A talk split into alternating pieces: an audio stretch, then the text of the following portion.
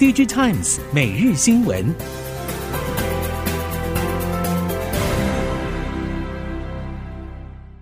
听众朋友好，欢迎您再度收听 DigiTimes 每日新闻，我是谢美芳，带您关注今天的科技产业重点新闻。首先关注的是景气面消息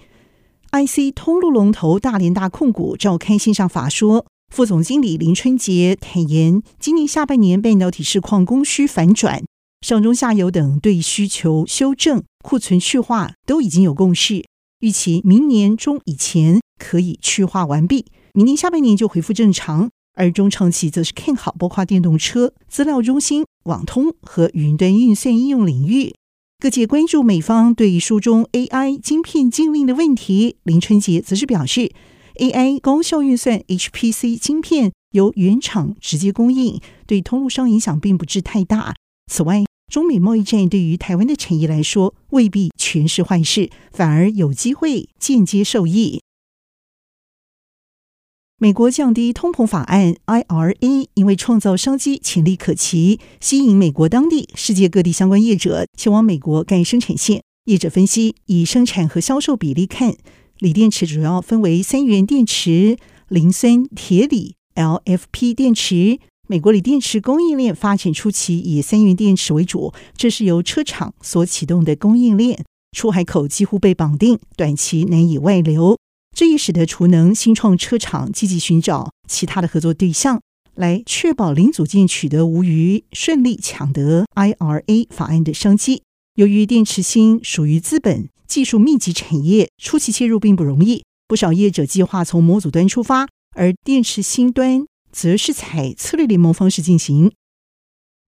在低轨卫星部分，低轨卫星订单时机并不是不到，而是略微迟到。天线元件厂商达科坐拥三大低轨卫星设备相关的订单，不过今年前三季相关营收依旧并不如预期。圣达科总经理吴东义对此表示，主因在于客户拉货递延到明年，不过订单能见度仍然是高的，受惠于低轨卫星和五 G，明年营运成长两成可期。不少 IC 设计业者指出，目前经济衰退对营运产生影响都还在可控范围之内，不过对于人事和薪资调整，多半没有把话说死。唯一可以确定的，则是没有任何一家厂商把工程师放在裁员考量名单之内。目前，无论人事冻结或是删减，都是针对非技术开发部门为主。而熟悉市场的人士则是认为，短期之内还看不到大幅度裁员和减薪的现象。敦泰情况产生营运上问题，其他人事冻结严重厂商，则有可能是过去一到两年之内招募人力过于积极。以至于目前内部人力过剩。不过，就算目前可能因为费用控管压力，无法像去年开出优渥薪资四处揽才，不过技术部门还是得继续扩张团队。就算没有扩张，也得想尽办法全力留才。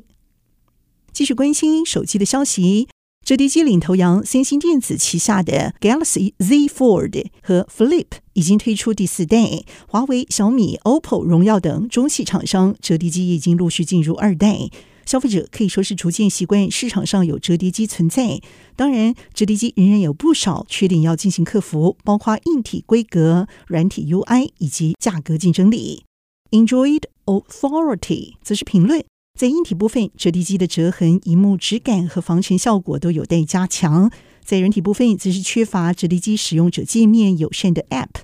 就市场竞争力来看，折叠机价格还是过高，品牌也经常为了要压低手机售价，而在规格上有所妥协。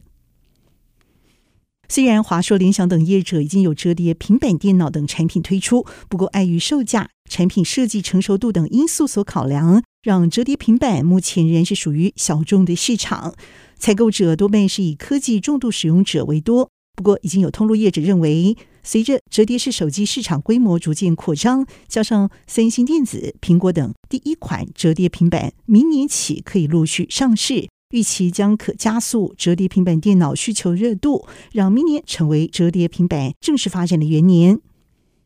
南韩相机模组零件业者磁化电子切入苹果供应链之后，外界原先预测磁化电子难以和三星电子保持合作，不过，最新消息表示，磁化电子仍然拿下了三星明年新旗舰手机 Galaxy S 二十三零件订单，而且光学防手震制动器供应规模并没有递减。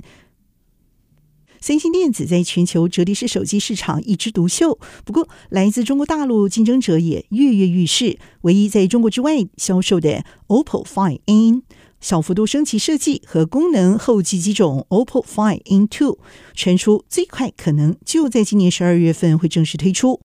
根据 SlashGill 引述中国消息人士的说法报道，OPPO Find n two 最大升级的亮点会是全机重量减少将近十五公克，降到两百四十公克以下，甚至会比 iPhone 十四 Pro Max 还要轻。折叠式手机能降低如此的重量，表现实属杰出。而如此一来，Find N2 渴望成为最轻的垂直折叠式手机。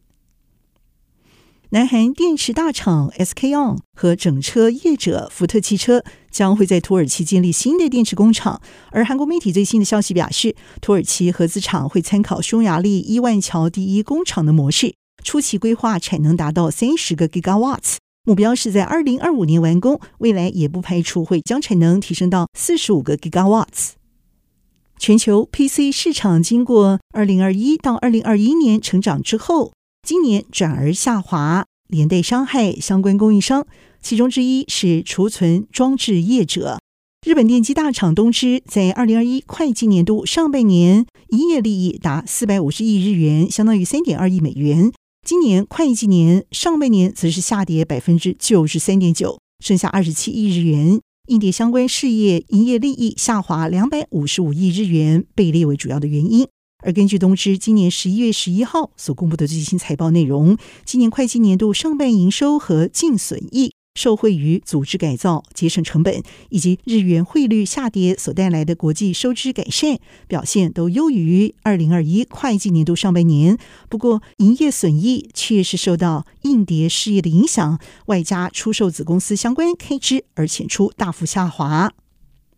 受到通膨、经济趋缓因素所影响，度智慧型手机市场出现了近四年以来最低出货数据。此外，联发科仍然蝉联印度第一大智慧型手机 AP 的宝座。IDC 数据显示，印度 Q3 智慧型手机出货量年减达一成，到四千三百万只，这是二零一九年以来最低的出货量。IDC 进一步分析，原因在于需求疲弱，而手机价格上升也让问题雪上加霜。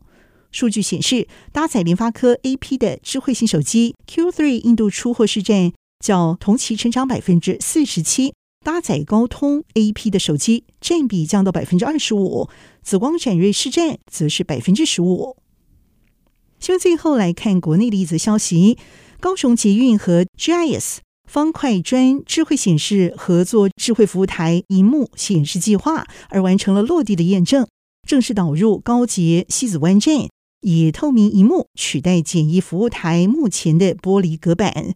这款智慧服务台所采用的英特盛制造的高通透性透明萤幕，搭配于方块砖所开发的商用无程式码云端智慧互动萤幕开发平台。由于西子湾站是属于长型月台，主要服务台和简易服务台之间距离比较长，而智慧服务台建置完成之后，就可以减轻站务人员和旅客在站和站之间奔波造成的时间损失。